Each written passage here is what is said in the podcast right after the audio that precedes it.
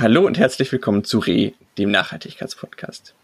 Wir sind Lisa und Jan und wie in jeder Folge suchen wir uns ein Thema aus und beleuchten es unter dem Aspekt der Nachhaltigkeit. In der heutigen Folge geht es um Geld. Lisa, fangen wir doch einmal bei dir an. Zur ökonomischen Grundausbildung in unserem kapitalistischen System gehört, dass man nicht sein komplettes Vermögen auf Tagesgeldkonten haben soll, da es sich dort zumindest bei den aktuellen Zinsen entwertet. Daher bei dir die Frage, hast du dein Geld investiert? Hallo Jan, nein, das habe ich nicht.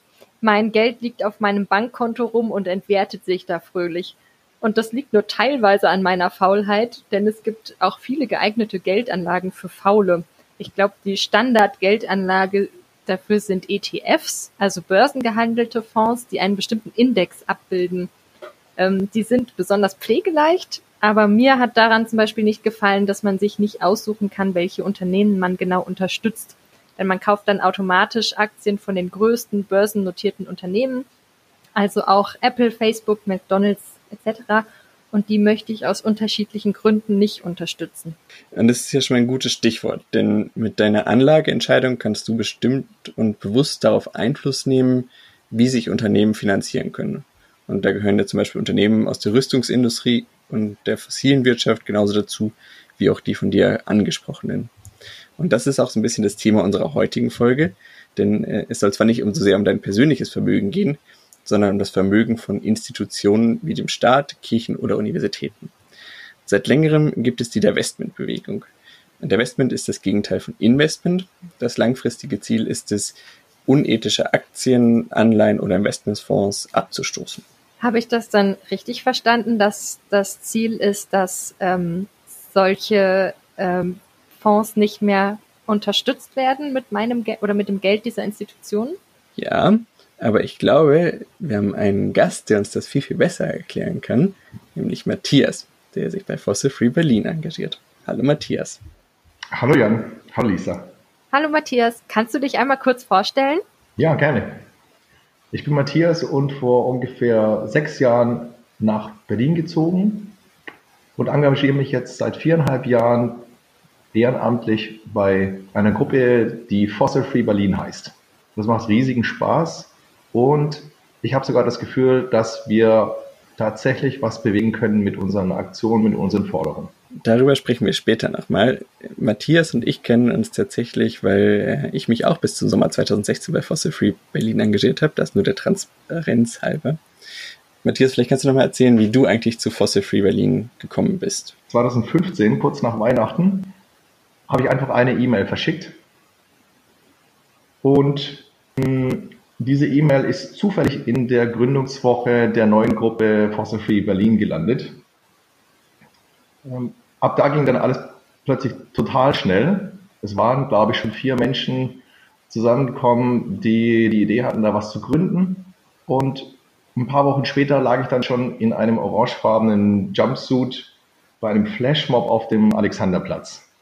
Ich hatte zwar noch nicht so ganz genau verstanden, wie diese ganze Bewegung funktioniert, was, was die NGOs da im Hintergrund machen, was das Parlament, das Geld und das Klima alles miteinander zu tun haben, aber irgendwie fühlte sich das schon ganz gut an. Und da waren, da waren Fotografen dabei und Presseleute und mh, mm, ja, also irgendwas, äh, irgendwie fühlte sich das richtig an. Und danach ist noch sehr viel mehr passiert. Da könnte ich euch ein bisschen was davon erzählen. Das machen wir gleich. Du hast ja eben schon mal gesagt, ähm, NGOs, Fossil Free gibt es ja nicht nur in Berlin, sondern die Bewegung geht ja zurück auf 350.org, eine Klimaschutzkampagne, die von dem US-amerikanischen Aktivisten Bill McKibben gegründet wurde, der ja letztes Jahr auch Berlin besucht hat. Kannst du kurz erläutern, wie es zur Gründung von 350 kam und wie verbreitet äh, die Bewegung und die Organisation mittlerweile ist? Ah, das ist eine spannende Frage. Ich weiß gar nicht genau, wie 350, also 350.org, wie die sich gegründet haben. Hm, das muss mindestens zehn Jahre zurückliegen. Aber diese Organisation hat äh, eine, eine erste Gruppe ins Rennen geschickt. Die hatten die Idee, auf, dass ein amerikanischer Campus, die Studenten dort und auch ein Professor mal nachfragen, wo denn eigentlich die Studiengebühren investiert werden von der Uni und rauskam, dass ein Teil dieses Geldes tatsächlich an Ölkonzerne wie Exxon fließt. Das war insofern eine ähm, überraschende Information oder eine überraschende Entdeckung oder auch eine verrückte, denn an dieser Uni wurden ähm, auch Naturwissenschaften gelehrt, also Studenten ausgebildet oder animiert, ähm, sich Gedanken über die, ähm, über die Welt und Biologie und Klima und Naturwissenschaften zu machen. Und dann rauszufinden, dass das eigene Geld gerade die Welt kaputt macht. Wir haben dann versucht, so, hm, darüber zu lernen. Das hat einige dieser Studenten auf die Barrikaden getrieben. Die Gruppe hat sich Fossil Free genannt und da mal ordentlich Remi gemacht. Aus dieser einen Gruppe sind dann, hm, weil die Aktionen so spektakulär waren und ich glaube, weil die auch positive Reaktionen ähm, in den Medien bekommen haben, aus der einen Gruppe wurden dann ganz viele Fossil-Free-Gruppen. Das hat sich in den USA ausgebreitet, ist übergeschwappt nach Großbritannien, kam nach Europa und heute gibt es diese Fossil-Free-Gruppen über 1000 Stück auf jedem Kontinent. Ja, spannend, wie das so organisch gewachsen ist. Kannst du noch mal genauer erklären, was Divestment genau bedeutet? Ha, das ist meine Lieblingsfrage. Die kommt immer. Divestment ist ganz einfach. Das ist investieren rückwärts. Das Geld wird also nicht irgendwo reingesteckt, sondern rausgeholt. Also zum Beispiel rausgeholt aus einem Unrechtsregime oder aus Industrien, die Schaden anrichten. Und hm, es ist ja heute schon so, oder schon ganz lange so, dass Investoren einen großen Bogen um Firmen machen, die zum Beispiel mit Kinderarbeit zu tun haben oder Pornos drehen oder Kriegswaffen herstellen. Und in diese Liste der schmutzigen Investitionen, der unethischen Investitionen, sollte man unbedingt auch die Klimakiller aufnehmen. Mit Klimakiller meint Fossil Free und meine ich ähm, die Industrie der fossilen Brennstoffe also Kohle, Öl und Erdgas. Denn solche Konzerne wie Exxon, Shell, Gazprom, RWE, die haben nun mal den größten Anteil an den weltweiten Treibhausgasen und feuern damit die Klimakatastrophe an. Mit Fossil Free stellen wir, wenn wir Divestment fordern, den Investoren, die ihr Geld in diese schmutzigen Industrien stecken, immer zwei ganz einfache Fragen. Frage Nummer eins heißt, wie wichtig ist euch eigentlich euer guter Ruf? Und wann zieht ihr euer Geld aus der Klimazerstörung ab? Okay, das heißt, es hat irgendwie so zwei Ziele. Zum einen soll man sich davon distanzieren. Also man möchte nichts unterstützen, was man unethisch findet. Und zum anderen soll das dann ja auch dabei helfen, dass diese Konzerne sich schlechter finanzieren können. Ist das richtig? Also man hofft, dann dadurch dazu beizutragen, dass sie ähm, sich nicht mehr so gut finanzieren können? Ja, genau, so kann man sagen. Der Investment hat immer diese zwei Seiten. Die ethische, moralische, die den, ähm, also vor allem der fossilen Brennstoffindustrie, äh, die Legitimation in der Gesellschaft entziehen soll. Und wenn Investoren sich dort dranhängen, dann trifft es sie genauso, weil ihr guter Ruf dann in Frage gestellt wird und die finanzielle Dimension, dass je mehr Investoren öffentlich sagen, dass sie mit diesem Bereich überhaupt nichts mehr zu tun haben wollen, es für diese Unternehmen tatsächlich schwieriger wird, dann das nächste Mal für ein Großprojekt noch einen Kredit zu bekommen, ähm, ein, ein Projekt finanzieren zu lassen und so weiter. Vielleicht gehen wir jetzt noch mal tiefer rein. Du hast ja am Anfang äh, von deinen Erfahrungen erzählt, ähm, kurz nachdem du dazugekommen bist, ähm, äh, am Alexanderplatz auf dem Flashmob oder beim Flashmob dabei zu sein. Berlin hat ja als erstes Bundesland sich dazu verpflichtet, Anlagen aus Unternehmen, deren Geschäftsmodell, wie du das beschrieben hast, dem Ziel der Klimaneutralität oder deren Geschäftsmodell dem Klima, dem Ziel der Klimaneutralität widerspricht, abzuziehen und diese Investitionen in Zukunft auszuschließen. Das Ganze war im Sommer 2016. Wie ist es denn überhaupt zu dieser Kampagne gekommen? Also die Kampagne ist gestartet 2015 mit ganz viel Hausaufgaben und Recherchearbeit. Wir wollten ja nur mh, hm, über Fakten und echte Missstände berichten und nicht nur nicht irgendwas behaupten.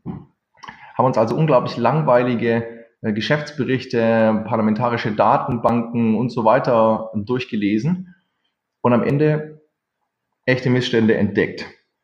Das Bundesland Berlin hat nämlich zu dem Zeitpunkt ähm, schon ähm, sehr schön über das Klima reden können. Die Politik hat Pressekonferenzen gemacht, wunderbare Klimaziele formuliert und versprochen, aber auch wirklich wenig getan. Und aus den Dokumenten, die wir gefunden haben, haben wir herausgefunden, dass die Pensionen der Landesbeamten aus einem Millionentopf finanziert wurden. Über 600 Millionen steckten da drin. Und ein Teil davon war im Aktienmarkt investiert. Und zwar in Firmen wie RWE, Total und E.ON. Also in Klimakiller. Danach haben wir also öffentlich einmal nachgefragt, direkt bei der Politik und im Abgeordnetenhaus von Berlin, ob denn die Berliner Politik wirklich darauf wettet, dass ihre eigene Klimapolitik scheitert. Oder warum soll, sollte irgendein vernünftiger Mensch, ein Investor oder in diesem Fall eben die Politik Geschäfte auf Kosten des Klimas machen? Und wie seid ihr dabei dann ganz konkret vorgegangen? Was wir da gemacht haben? Genau. Also wir haben 500 Tage lang öffentliche Aktionen geplant und durchgeführt und damit die Divestment-Debatte versucht in die, also die Aufmerksamkeit dafür in der Öffentlichkeit und in der Politik größer zu machen. Da waren sehr viele Maßnahmen dabei. Wir haben losgelegt mit unserem offenen Brief und mit einer Petition. Wir haben auch eine Großprojektion einmal an das Rote Rathaus geworfen, um sicherzugehen, dass der Bürgermeister wirklich verstanden hat, wie dringend das ist und wie groß sein Problem ist.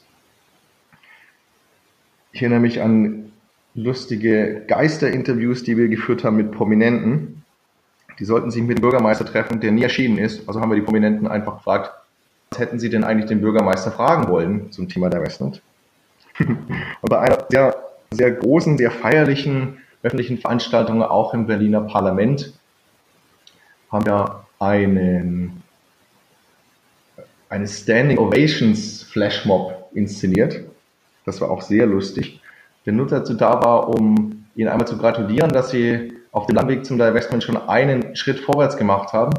Und während Sie sich so gebauchpinselt gefühlt haben, ist jemand schnell nach vorne gegangen zum Podium und hat das Mikrofon geklaut, um die Rede zu halten, die, die anderen eigentlich hätten halten sollen. Es hat sehr viel Spaß gemacht. Zwischendrin haben wir sogar die Berliner Mauer wieder aufgebaut. Wenn ich mich recht erinnere, war das ganz am Ende, hä? Ja, und zwar einen Tag vor dem großen Durchbruch, also sprichwörtlich, erst sind wir, ja. sind wir durch die Berliner Mauer gekommen. Wir haben sie die Mauer der fossilen Brennstoffe genannt. Da sind wir an der Eastside Gallery mit ganz vielen, ähm, ja, mit ganz vielen Aktivistinnen und Aktivisten, mit, mit Freunden, auch mit Touris durch diese, durch diese Wand aus bemalten Kartons durchgebrochen. Und einen Tag später kam es zur großen Abstimmung im Berliner Abgeordnetenhaus, die entscheidende nach unseren 500 Tagen Kampagne. Und dort sollten alle, alle ähm, Politikerinnen und Politiker von fünf Parteien Farbe bekennen und persönlich abstimmen.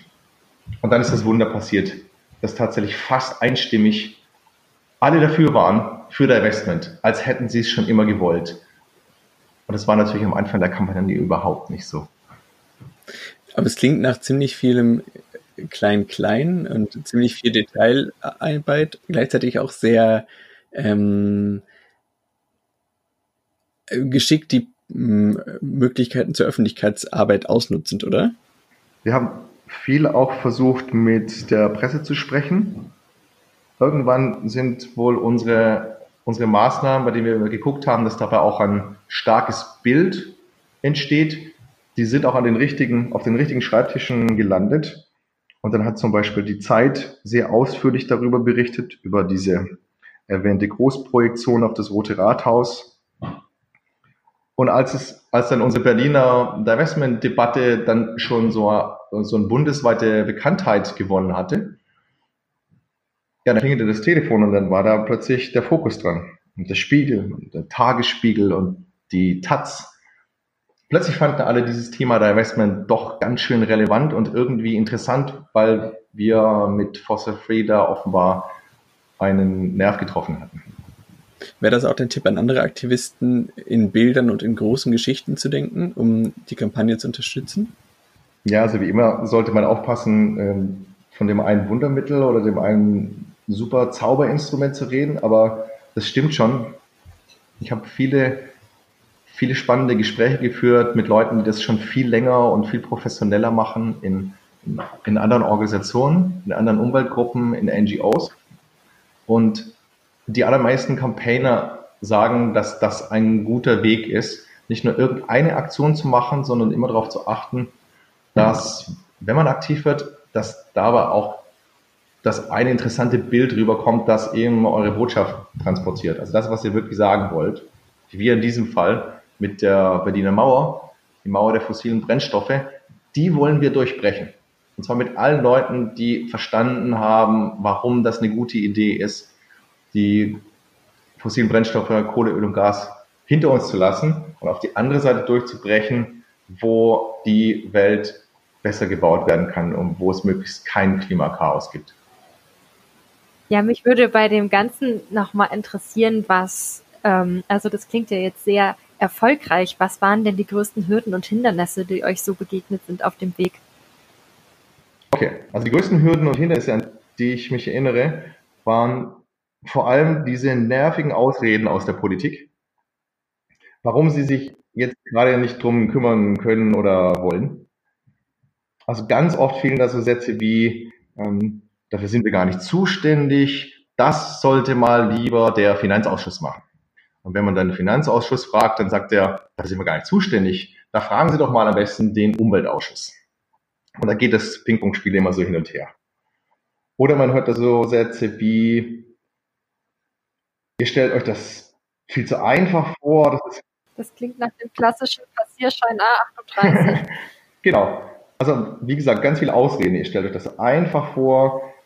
Da könnte ja jeder kommen. Wieso sollen wir uns jetzt ausgerechnet um eure Forderung kümmern? Oder wir, wir wollen ja, aber der Koalitionspartner blockt.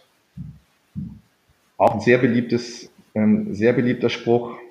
Oder was ist, wenn wir unser Geld verlieren? Angenommen, wir würden jetzt da Investment machen, da passiert bestimmt irgendwas ganz Furchtbares und dann kann das Land Berlin die Pension nicht mehr bezahlen. Das war natürlich alles unbelegte Behauptungen. Und wir heute wissen, nachdem diese Kampagne mit einem Happy End zu Ende gegangen ist, was wir heute wissen ist, dass es total einfach geht. Also auch für die Politik und die Ministerien, die dann beteiligt waren. Ist total einfach und da wird eben gar kein Geld verloren, sondern im Gegenteil, inzwischen verdienen die sogar mehr für ihren Pensionsstoff. Cool, das ist ja mal wirklich ein Erfolg. Gab es auch was ähm, Bestimmtes, was dein persönlich größtes Aha-Erlebnis war? Das größte Aha-Erlebnis? Hm.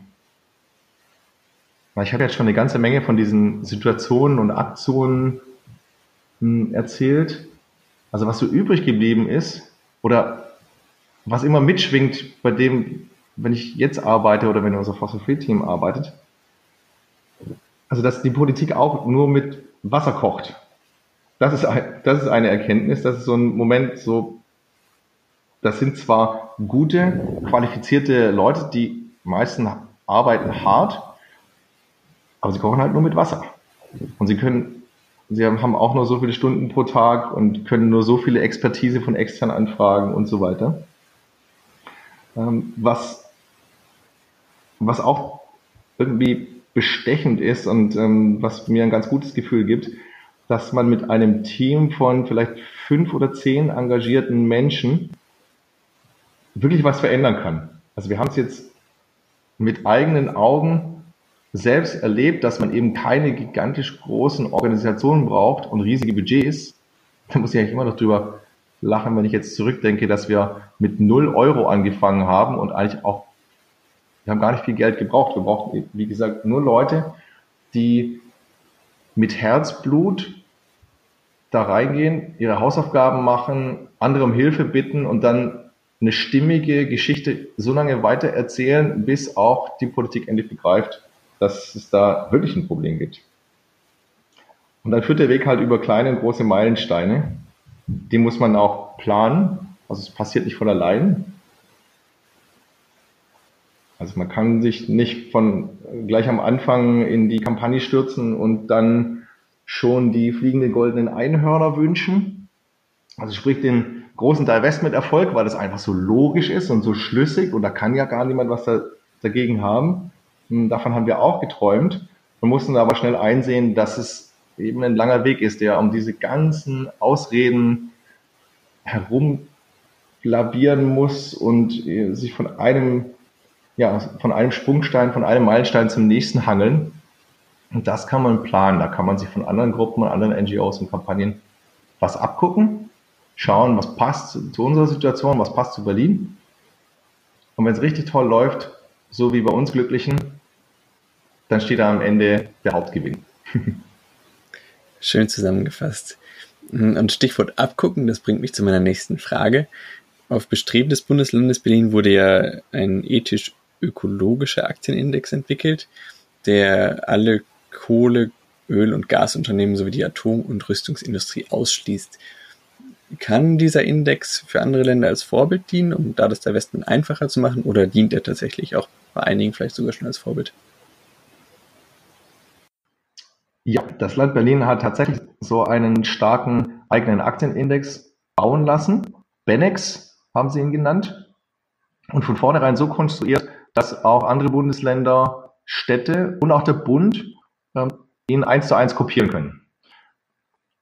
Der Name ist nicht, nicht äh, zufällig, klingt nicht zufällig so ähnlich wie der DAX, von dem man schon mal gehört hat, oder der Eurostox 50. Ist eigentlich nach dem gleichen Prinzip zusammengebaut von fünf Finanzdienstleistern, das eben ähm, aus einem Universum der richtig großen Firmen in, in Deutschland beim DAX oder ähm, in Europa beim Eurostox und ebenso beim Benex. Also die richtig großen Firmen, von denen werden diejenigen ausgewählt, die nichts mit fossilen Brennstoffen zu tun haben, keine Waffen herstellen, nichts mit Atomkraft zu tun haben ähm, und außerdem noch ein paar, ähm, noch ein paar andere ähm, ethische, nachprüfbare Kriterien erfüllen. Und na, dieser Index existiert jetzt und wer ihn benutzen möchte, ruft einfach bei dem Dienstleister an oder bei der Bundesbank, die, ähm, die das verwaltet für die allermeisten Bundesländer und lässt sich erklären, wie man das macht. Und dann könnten andere das ganz genauso nutzen. Also die große, komplizierte Arbeit, die man da einmal reinstecken musste, die ist getan. Kannst du zu dieser Arbeit noch was sagen? Also ist es denn einfach, einen solchen Index zu entwickeln? Ja, also für, ähm, für mich und für dich und für Leute, die nicht in der Finanzindustrie arbeiten, klingt das alles äh, ja total komplex und kompliziert, wie, wie mag was aussehen. Aber ich glaube, für die Spezialisten, und da gibt's da gibt's einige Firmen in Deutschland und international, ähm, ist das ganz normales Geschäft. Also die, die überprüfen Firmen, wie die ihre Geschäfte betreiben und anhand eines, ähm, eines Kataloges von Kriterien wird dann entschieden, ob diese Firmen in das Raster passen, das man sich wünscht, oder eben nicht. Und du hast eben gesagt, ähm, dass andere Länder oder dass die Bundesbank für andere Länder den Index verwaltet. Vielleicht kannst du da nochmal sagen, wie oder welche Länder tatsächlich den Index schon nutzen. Ja, ja, genau. Du hattest, du hattest gefragt, ob der Benex auch als Vorbild die kann für andere, für andere Bundesländer. Also Berlin hat den eigenen Index natürlich zuerst genutzt, die waren die Vorreiter. Später haben wir dann bei Fossil Free Berlin rausbekommen, dass auch Schleswig-Holstein, ohne großartig äh, in der Öffentlichkeit drüber zu reden, auch zu dem ähm, auch zu der Erkenntnis kam, dass Investitionen in Klimakiller, wie sie es davor betrieben hatten, dass das eine ganz schön schlimme Idee war. Und die haben sich das einfach gemacht. Die haben geguckt, wie erfolgreich läuft das in Berlin mit dem Benex. Antwort richtig gut. Also auch finanzwirtschaftlich gesehen sogar profitabler als davor. Und der CO2-Fußabdruck war auch noch um zwei Drittel niedriger. Also hat Schleswig-Holstein das Parlament dort beschlossen, das wollen wir auch machen. Mhm. Cool. Das sind schon zwei von 16 Bundesländern. Ich träume ja davon, dass es irgendwann alle werden. Oder eine Mehrheit. Und dann, dann bringen wir das in den Bundesrat. Die können dann ihre, ihre Mehrheiten dort organisieren. Und dann sind wir ähm, dem großen, dem ganz großen Divestment-Durchbruch in Deutschland wieder ein richtig großes Stück näher gekommen. Na, vielleicht ist das doch auch ein ganz gutes Stichwort. Ähm, ihr habt ja nach der Berliner Kampagne auch nicht aufgehört, sondern euch noch ein größeres Ziel vorgenommen. Vielleicht kannst du was zur aktuellen Kampagne sagen. Ja, wenn man das einmal selbst erlebt hat, dass man mit so einem kleinen Grüppchen von engagierten Leuten und ganz viel Unterstützung von draußen, dass man so einen Divestment-Durchbruch selber erlebt, dann wird man vielleicht auch ein bisschen größenwahnsinnig. also wir waren schwer, unser ganzes Team war ein bisschen, äh, war sehr stark motiviert und wir haben überlegt, okay, wo wäre es sinnvoll, jetzt auch nochmal genau hinzugucken. Und wir haben bei der, hm, bei der Bundesregierung nachgeguckt und leider kam da die gleiche ernüchternde Erkenntnis raus wie ein paar Jahre davor beim Land Berlin. Auch auf der Bundesebene gibt es 900.000 Bundesbeamte. Davon sind äh, zwei Drittel, also so 600.000, schon im Ruhestand. Und auch die bekommen alle eine, eine Pension, die der Bund teilweise über Aktiengeschäfte mit Klimakillern finanziert. Da geht es jetzt um 32 Milliarden Euro, sehr viele Nullen. Und davon wiederum sind über 600 Millionen, die direkt in Erdgas- und Ölkonzerne fließen. Gleiches Dilemma wie damals in Berlin. Klimazerstörung, made by Total, Eni und wie diese anderen europäischen Energiekonzerne noch heißen, wird mit Staatsgeld finanziert. Eine schlimme Idee und das wollen wir ändern. Was braucht es denn, damit eure Kampagne Erfolg haben wird? Ja, also ein Jahr lang haben wir jetzt geworben und informiert, den, mit ganz vielen Leuten im Bundestag gesprochen, die sich damit äh, gut auskennen. Ähm, Lisa, ja, was braucht es zum Erfolg? Ich glaube, es braucht einfach nur guten Willen in den Regierungsfraktionen, also CDU, CSU und SPD, oder in den Ministerien, so ein, so ein Einsichtsmoment im Finanzministerium und Innenministerium, die beide diese, diese ähm, Pensionstöpfe verwalten. Das würde ja eigentlich schon ausreichen. Die müssten einfach nur guten Willen zeigen. Legislative und Exekutive könnten heute schon ihren Spielraum nutzen und das Problem damit ziemlich schnell lösen. Denn, wie ich das vorhin schon mal beschrieben habe, was sie tatsächlich machen müssen, das ist nicht viel. Das ist ein Anruf bei der Bundesbank und dann würde sich das Geld bewegen. Das wäre ein Gesetz, das geändert werden muss. Und zwar insofern, dass Kohle, Öl und Gaskonzerne dann auch in Zukunft als Investitionsobjekte einfach für tabu erklärt werden können. Das kann man in zwei Sätzen in dieses offizielle Gesetz aufnehmen, das im Übrigen in den letzten Jahren schon x-mal geändert wurde. Aber bisher hat eben noch niemand ähm, die, die ethische, moralische Klimafrage gestellt. Das klingt eigentlich nach einer sehr simplen Frage. Und wie man aus eurer Berliner Aktion sehen kann, kann politischer Druck ja wirklich zu einiger Bewegung ja, führen. Das macht das. ja wirklich Mut.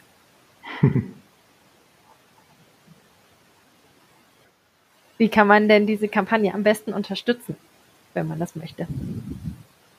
Also, was unserer Kampagne, unserer Idee und Fossil für Berlin total helfen würde, für all die, die jetzt gerade in Berlin leben, ist zum Beispiel zu unseren regelmäßigen Treffen kommen. Wir haben offene Planungstreffen, bei denen jede Woche neue Gesichter auftauchen, die sagen, ich habe was gehört, ich habe was gelesen, das klingt irgendwie interessant, aber ich habe noch ganz viele Fragen, kann ich mich da irgendwie beteiligen? Und die sind alle herzlich willkommen bei uns.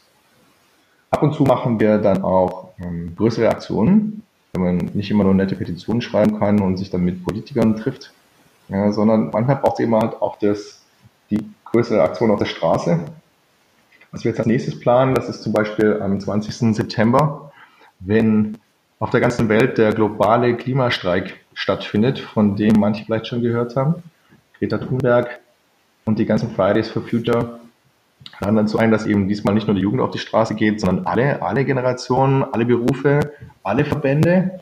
Und dafür trommeln wir bei Fossil Free Berlin auch mit. Und je mehr Leute da mitmachen, desto toller wird es und desto größer wird der Druck.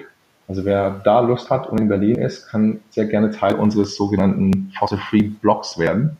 Äh, so nennen wir unsere, unsere Trüppchen, wenn wir mit äh, unseren orangenen Jumpsuits dann ähm, dem, der Jugend den Rücken stärken und da mitlaufen. Wenn man nicht in Berlin wohnt, dann kann man trotzdem was machen und das würde auch der Sache sehr viel helfen. Ähm, einfach weitersagen, dass es da ein Problem auf der Bundesebene gibt und dass die Lösung gar nicht so kompliziert ist, dass der Investment wirklich ein Ausweg ist, um hier Druck aufzubauen. Weitersagen auf Twitter, auf Facebook. Ihr könnt nochmal nachgucken auf unserer Website. Da werden auch viele Fragen erklärt. Ähm, fossilfreeberlin.org. Und was es außerdem noch gibt, was es auch noch gibt, ähm, fällt mir gerade ein. Wir haben vor einiger Zeit haben wir eine Aktion gestartet, um unsere Forderung noch richtig konkret an die richtigen Frauen und Männer im Bundestag zu schicken. Die war ganz einfach ein, das war eine Muster-E-Mail und eine Liste aller E-Mail-Adressen der Parlamentarierinnen und Parlamentarier, die wir meinen. Und dann haben wir hm, allen Bescheid gesagt. Sie sollen doch mal nachschauen, wer in dieser Liste ähm, Mitglied des Bundestages im eigenen Bundesland ist. Also hm, wer in Bayern wohnt, schaut eben nach den Abgeordneten in seiner Region und schickt ihm mal diese Mustermail. Und da steht drin, lieber Herr Abgeordneter, liebe Frau Abgeordnete, das mit dem Geld, das lässt sich doch bestimmt anders organisieren, ziehen Sie das bitte mal aus den Klimakillern ab. Das kann man jetzt immer noch machen. Ach ja, bevor ich das vergesse, ähm, was man natürlich auch immer machen kann, man könnte ja auch mal schauen, ob man nicht ein eigenes Fossil-Free-Team aufbaut. In Deutschland gibt es im Moment 25 und wir haben das damals gemacht. Ich habe das versucht zu beschreiben.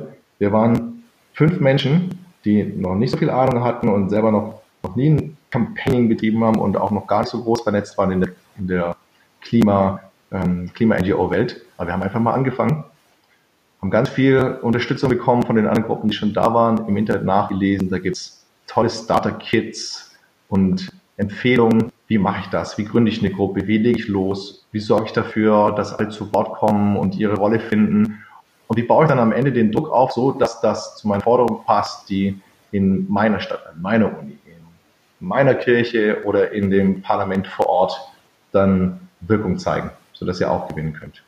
Das ist doch ein hervorragendes Schlusswort. Um das vielleicht nochmal zusammenzufassen, das heißt, dein Tipp an die Leute, die sich jetzt engagieren wollen, das bislang noch nicht getan haben, wäre, einfach mal machen. Es tut nicht weh, sondern man findet neue Freunde und kann tatsächlich was Gutes bewirken.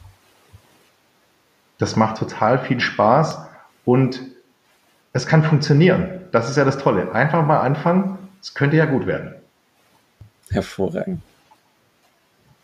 Ja, das klingt tatsächlich sehr, sehr motivierend, so eine Erfolgsgeschichte zu hören. Also vielen lieben Dank für deine Zeit, Matthias, ähm, und dass du uns diese sehr motivierende Geschichte erzählt hast von eurer Kampagne und euren zukünftigen Kampagnen.